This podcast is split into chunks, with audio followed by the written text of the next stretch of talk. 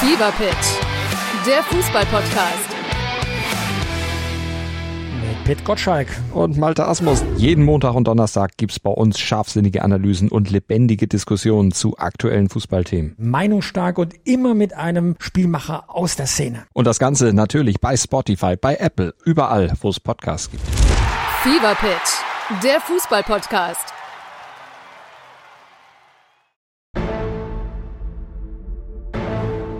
It's a dream. Coming true. NBA mit deutscher Brille. von und mit dem einzig wahren Philly Fiddler.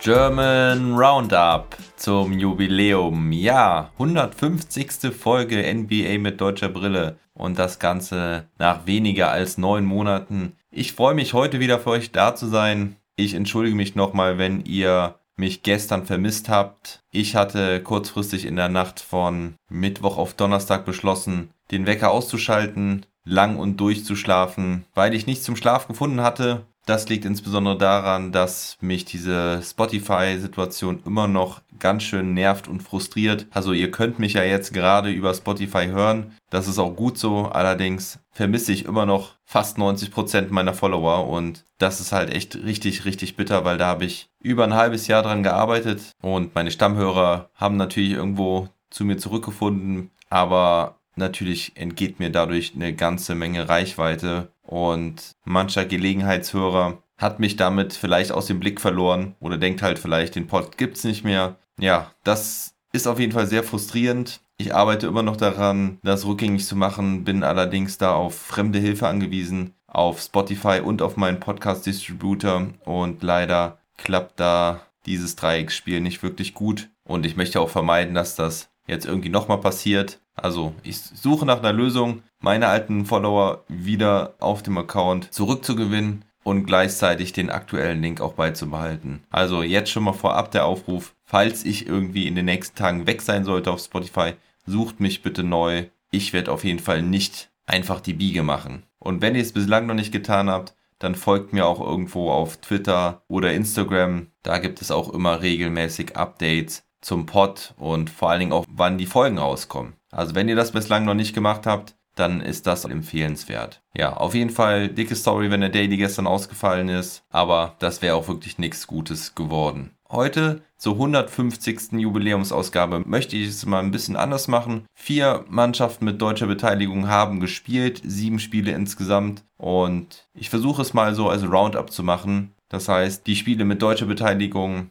mehr im Allgemeinen zu erzählen, also ohne detaillierten Game Report. Das Spiel der Lakers gegen die Heat habe ich ganz angeguckt und das Spiel der Mavs gegen die Bucks im Anschluss. Also werde ich mich auf diese Spiele mehr fokussieren und somit fange ich jetzt auch an mit dem Spiel der Lakers gegen die Miami Heat. Ja, also Rematch der Finals vom letzten Jahr. Die Lakers auswärts bei den Miami Heat. Anthony Davis war doch noch nicht bereit, war doch noch nicht fit, wird wohl doch erst frühestens Mitte, Ende nächster Woche bereit sein. Dafür gibt es gute News von LeBron James, der kündigte schon an, dass er bald doch schon wieder zurück sein wird und die Liga dürfte sich schon mal warm anziehen, wenn er wieder da ist. Also der King James auf jeden Fall in guter Laune, voll motiviert. Außerdem fiel auch noch Kai Kusma kurzfristig aus mit einem Problem an der Wade. Und so spielten neben Schröder, KCP, Wesley Matthews, Markeith Morris und Andrew Drummond, der jetzt sein zweites Spiel für die Lakers machte.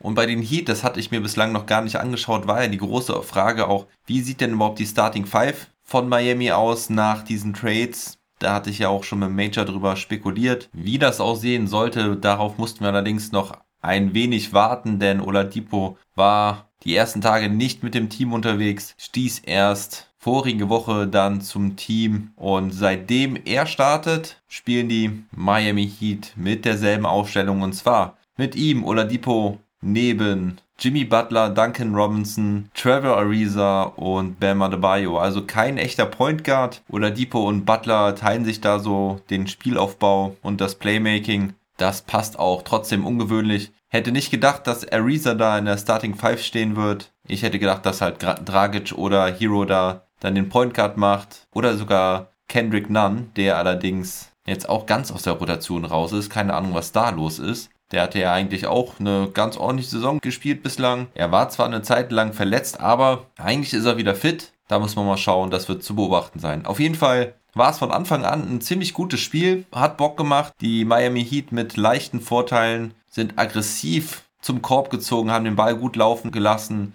Die Lakers wussten sich oft nur mit Fouls zu wehren und so bekam Miami 18 Freiwürfe nur im ersten Viertel.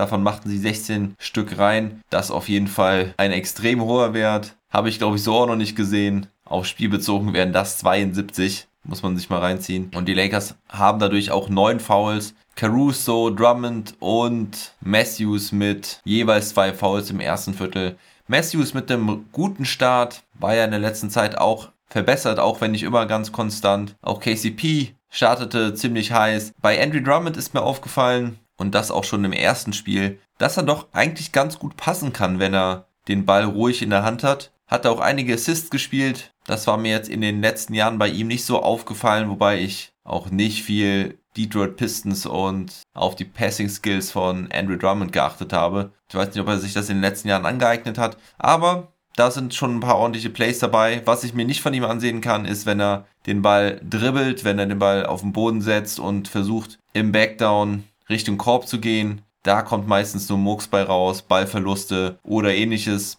Aber wenn er sich darauf konzentriert, was er kann, ist er auf jeden Fall eine Verstärkung für die LA Lakers und macht sie nur noch gefährlicher, wenn dann wieder alle fit sind. Ja, aber die Heat überzeugen als Team, auch wenn sie dann Mitte des zweiten Viertels nachlassen, beziehungsweise die Lakers dann noch stärker werden. Schröder hat extreme Probleme beim Scoring, ist aber gut dabei, den Ball zu verteilen, dahin zu geben, wo seine Mitspieler ihn brauchen. Schröder hat nach der ersten Halbzeit keinen Punkt auf dem Konto, sieben verworfene Würfe, allerdings schon acht Assists. Außerdem schaffen die Lakers es jetzt besser, die Zone zu verteidigen, stehen da solider, allerdings geht das auch auf Kosten der Verteidigung am Perimeter. Vor allen Dingen Tyler Hero kann jetzt die Dreier reinmachen und auch Jimmy Butler trifft mal einen seltenen Dreier. Das ist ja einer seiner Schwächen. Schröder tut sich vor allen Dingen schwer mit Butlers Defense. Ab und an kommt dann auch Oladipo zur Verteidigung, zum Doppel. Dafür sind die Miami Heat ja auch bekannt, dass sie gerne die gegnerischen Spieler doppeln und so zum Pass zwingen. Hier im zweiten Viertel löst Schröder das eigentlich ziemlich gut. Doch im Verlauf der weiteren Partie hat er damit seine Probleme. Nicht nur er, sondern eigentlich das gesamte Lakers-Team. So kommen die Lakers am Ende auf 22 Turnover. Sieben davon wird Dennis Schröder haben. Aber um auch das vorwegzunehmen, Schröder schafft es, seine Mitspieler einzusetzen. Er hat zwar sieben Turnover, aber auch 14 Assists. Das ist fast sein Career High. Das liegt nämlich bei 15 Assists. Und nachdem die Lakers sogar mit 56 zu 54 zur Halbzeit führen, werden die Miami Heat jetzt im dritten Viertel stärker, können sich wieder einen leichten Vorsprung erarbeiten. Jimmy Butler hat da auf jeden Fall Bock. Er, er hat immer noch eine Rechnung offen mit den LA Lakers. Dann auch eine kuriose Szene. Es gibt den Switch, während Jimmy Butler den Ball hat. Jimmy also gegen Andrew Drummond. Er zieht zum Korb, macht den Stepback Midrange Jumper rein und dann kann man schön hören, wie er danach sagt, don't do that, don't do that. Ja, also ein bisschen Trash Talk von Jimmy Buckets und ein kleiner Diss gegen Andrew Drummond und die Lakers Defense. Und Depot macht auf jeden Fall auch ein gutes Spiel, hat dann auch einen richtig fetzenden, krachenden Dank dabei. Allerdings hat er dann im vierten Viertel noch einen freien, offenen Dank, nachdem er sich da aber dann das Knie hält. Und das sieht nicht gut aus. Da hat er sich wohl verletzt. In der Wiederholung kann man allerdings sehen, dass das schon vorm Dank wehtat, er da eine komische Bewegung gemacht hat. Also hoffen wir, dass es keine schlimmere Verletzung ist. Hoffen wir, dass da nicht irgendwie das Knie wieder durch ist, kaputt ist. Das wäre sehr bitter für ihn und auch für die Miami Heat. Und die Heat verteidigen ihre Führung im vierten Viertel. Die Lakers versuchen dran zu bleiben, aber das Scoren gelingt ihnen nicht gut. Beide Teams jetzt sowieso sehr auf die Defense konzentriert. Da geht wenig am Scoreboard. Schröder, der lange ohne Punkte war, trifft jetzt im vierten Viertel endlich seine ersten Würfe, aber die Heat heute das bessere Team mit mehr Möglichkeiten, mit mehr Waffen. Insgesamt zu wenig Scoring von Schröder. Das Problem der Lakers so ein bisschen, sie treffen die Dreier, die Schützen sind da, allerdings geht halt sonst relativ wenig. Die Zone ist dicht, Freiwürfe können sie keine ziehen. Im Gegensatz zu den Miami Heat, die weiter an die Linie gehen. Wieder zwölf Freiwürfe im vierten Viertel. Ansonsten die Quoten ausgeglichen hier im Schlussabschnitt. Und so schaffen es die Lakers nicht mehr entscheidend ranzukommen. Die Heat spielen es souverän runter. Butler führt die Heat dabei an. Und am Ende steht es 110 zu 104. Schröder beendet das Spiel mit 10 Punkten, 6 Rebounds, 14 Assists und einem Steal. Trifft nur zwei seiner zwölf Würfe. Der letzte war allerdings in der Garbage Time. Topscorer der Lakers war Kentavious Caldwell Pope mit 28 Punkten. Er traf starke 6 von 11 Dreiern. Andrew Drummond, das erste Spiel, was er zu Ende spielt, mit 15 Punkten, 12 Rebounds, 3 Assists, 2 Steals, hatte aber auch 3 Turnover dabei. Matthews mit 14 Punkten, Markeith Morris mit 12, Montrezl Harrell mit 10 Punkten und 9 Rebounds. Und noch zu erwähnen ist, dass Ben McLemore sein Debüt machte. Er kam auf 6 Punkte, allerdings konnte er keinen seiner 3 Dreier-Versuche treffen. Dafür ist er ja eigentlich gekommen. Ja, und bei den Miami Heat, klarer Spieler des Spiels, Jimmy Butler mit 28 Punkten, 7 Rebounds, 5 Assists und 3 Steals. Er ging 12 Mal an die Linie, machte davon 11 rein. Insgesamt die Heat mit 40 Freiwürfen, die sie mit 80% trafen. Auch den Dreier trafen sie ordentlich mit 10 aus 25. Und so gewinnen die Heat dann beide Spiele in dieser Saison gegen die LA Lakers. Das erste Spiel hatten sie ja knapp für sich entschieden. Da hatte Caruso mit einem Dreier den Sieg auf der Hand, verwandelte den aber nicht. Und so bleiben die Miami Heat auf Platz 6 im Osten, die LA Lakers auf Platz 5. Noch ein Spiel vor gegenüber den Portland Trailblazers. Und wir gehen dann weiter zum Spiel der Mavericks gegen die Milwaukee Bucks. Die Mavericks so oder so auf Platz 7 vor und nach dem Spiel. Die Bucks deutlich getrennt von Platz 2 und 4. Gefestigt auf dem dritten Platz. In das Spiel habe ich immer wieder reingeschaut, wenn es bei den Lakers eine Unterbrechung gab. Es war von Anfang an ein spannendes Spiel. Es gab immer so einige kleine Runs. Insgesamt elf Führungswechsel. Nie konnte sich ein Team absetzen. Nicolo Melli hatte zum Beispiel mal zwei Dreier hintereinander, spielte allerdings nur sechs Minuten von der Bank. Die beiden Würfe waren seine einzigen, die er traf, aber auch die einzigen, die er nahm. Die Mavs überraschenderweise auch mit der üblichen Starting Five, obwohl es ein Back-to-Back -Back war, also Doncic, Richardson, Finney Smith, auch Maxi Kleber und Porzingis spielten. Maxi Kleber war vom Spiel fraglich, aber er konnte ran. Von der Bank kamen Dwight Powell, Tim Hardaway Jr., Jalen Brunson und eben Melly. Luca und Porzingis waren von Anfang an gut aufgelegt, hatten einige Körbe direkt im ersten Viertel. Porzingis auch direkt gut an den Brettern. Die Bucks spielten wieder ohne Janis Antetokounmpo, der noch weiter verletzt ist. Dafür startete wieder mal Bobby Portis. Das Spiel blieb spannend bis zum vierten Viertel. Auf Seiten der Bucks war eigentlich die gesamte Starting Five sehr, sehr ordentlich. Alle mit deutlich zweistelliger Punktausbeute, außer Chris Middleton. Der hatte eine rahmenschwarze Nacht. Er beendete das Spiel mit 14 Punkten, 8 Rebounds, allerdings gerade mal mit 6 Treffern aus 27 Versuchen. Das ist eine miserable Quote und das kennt man gar nicht von ihm. Aber gerade Brooke Lopez und Dante DiVincenzo waren richtig stark.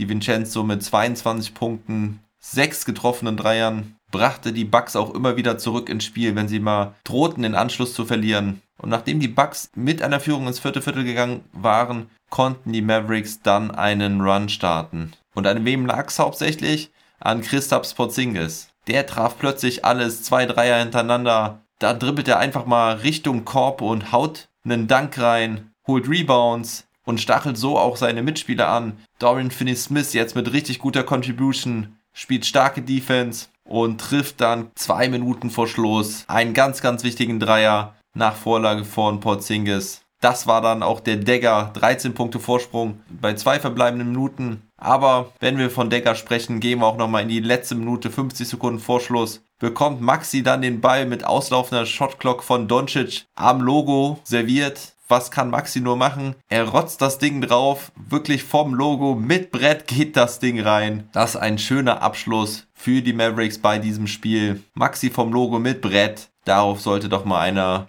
eine Wette abschließen, dass das passiert. Maxi auf jeden Fall wieder solide, wie man ihn kennt. Er trifft endlich auch mal wieder gut, nachdem das ja in den letzten Spielen gar nicht gut funktioniert. Er hatte heute 12 Punkte, 5 Rebounds und 2 Steals, traf 4 seiner 7 Dreierversuche, insgesamt 4 aus 8, spielte 34 Minuten, hat wie die gesamten Starter ein deutlich zweistelliges Plus-Minus-Rating. Spieler des Spiels ist aber für mich heute Christoph Porzingis mit 26 Punkten und sage und schreibe 17 Rebounds Dazu hat er noch zwei Blocks, trifft 10 seiner 20 Würfe und das in gerade mal 33 Minuten. Auch Luka Doncic wieder mit einem starken Spiel, verpasst das Triple-Double nur knapp 27 Punkte, 9 Rebounds und 9 Assists. Auch nur 4 Turnover heute. Und von der Bank war es nicht Jalen Brunson, der heute richtig stark war. Er traf nämlich nur einen seiner 8 Würfe, sondern Dwight Powell hat mir am besten von der Bank gefallen. Er mit 8 Punkten, 4 Rebounds, 2 Steals, gutem Hustle, hat auch immer wichtige Plays dabei gehabt in seinen 14 Minuten. Und so ist es ein überraschender, ja irgendwie doch auch wieder nicht überraschender Sieg für die Mavericks nach der bitteren Niederlage gestern gegen die Houston Rockets. Übrigens auch ein Grund, warum ich gestern nicht zu einem Pod motiviert war, als ich morgens aufs Scoreboard geguckt habe und mir überlegt hatte, haust du doch noch irgendwie einen Daily Pod zum Mittag raus. Aber da war es halt auch so, dass Izzy nur Garbage Time spielte, die Mavs verloren und auch Mo Wagner durfte beim Sieg gegen die New York Knicks nicht dran, weil Tristan Thompson wieder mit dabei war. Ja, auf jeden Fall gut für die Mavs. Sie gewinnen 20 ihrer letzten 28 Spiele. Also die Mavericks bleiben weiter heiß. Luka Doncic weiter in Topform. Man könnte ja auch vielleicht lustigerweise meinen, die Mavericks haben extra gegen die Houston Rockets verloren, damit die schlechtere Chancen auf den Number One Pick haben. Endstand war 116 zu 101. Und jetzt haben die Mavericks erstmal zwei Tage Pause. Am Sonntag spielen sie dann gegen die San Antonio Spurs und am Montag haben sie ein Back-to-Back-Game gegen Philadelphia. Kommen wir dann zum Spiel der Chicago Bulls. Die spielten gegen die Toronto Raptors.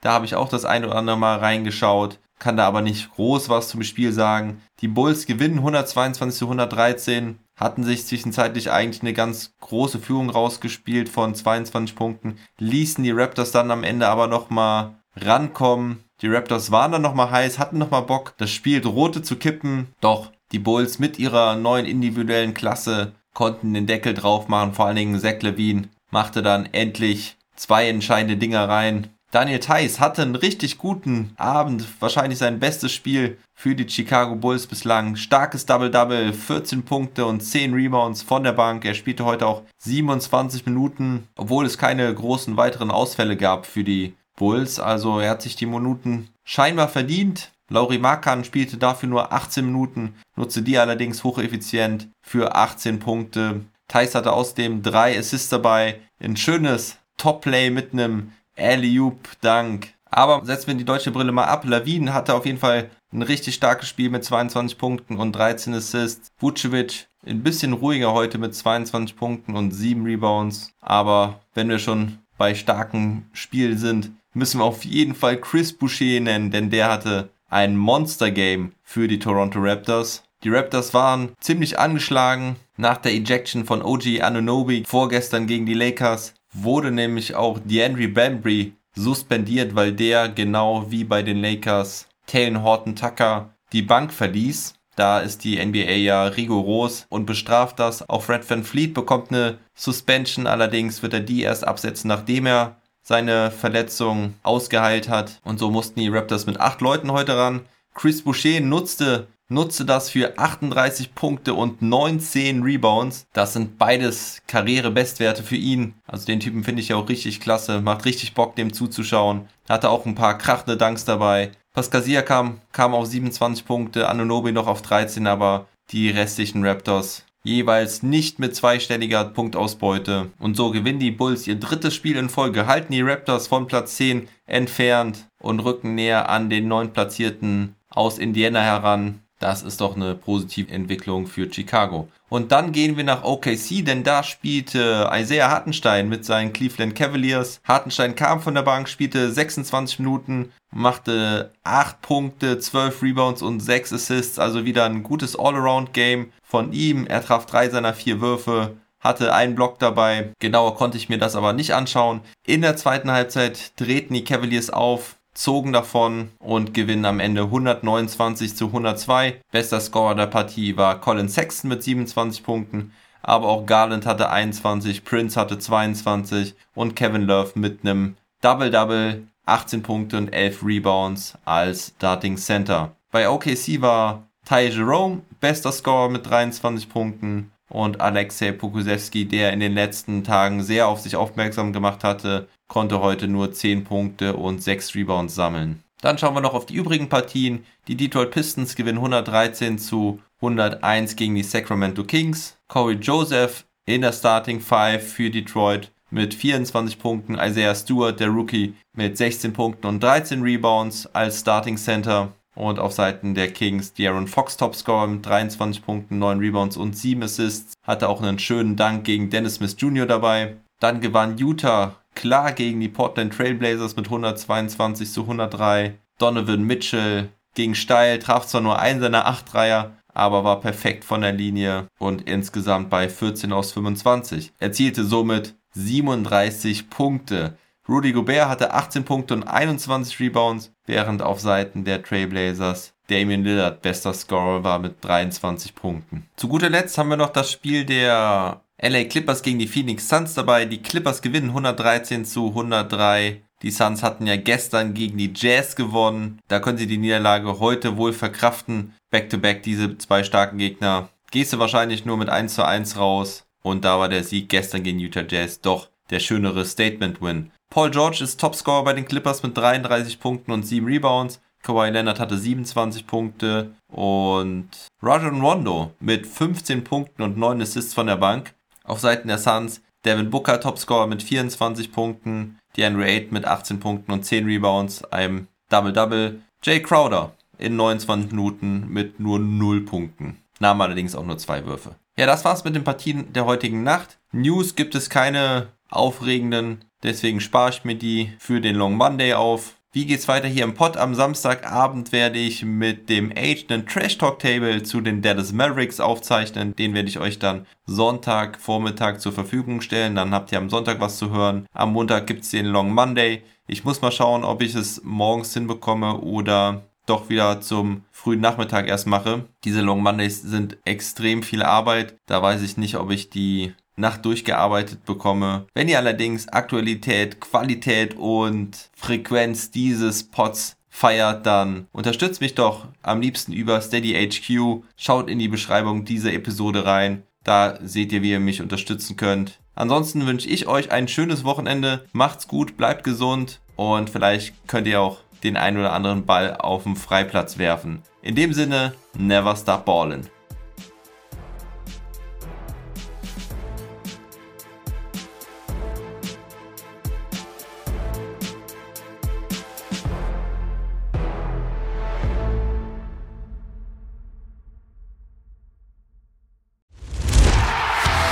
Fever Pitch, der Fußball-Podcast. Mit Pit Gottschalk. Und Malte Asmus. Jeden Montag und Donnerstag gibt's bei uns scharfsinnige Analysen und lebendige Diskussionen zu aktuellen Fußballthemen. Meinungsstark und immer mit einem Spielmacher aus der Szene. Und das Ganze natürlich bei Spotify, bei Apple, überall, wo es Podcasts gibt. Fever Pitch, der Fußball-Podcast.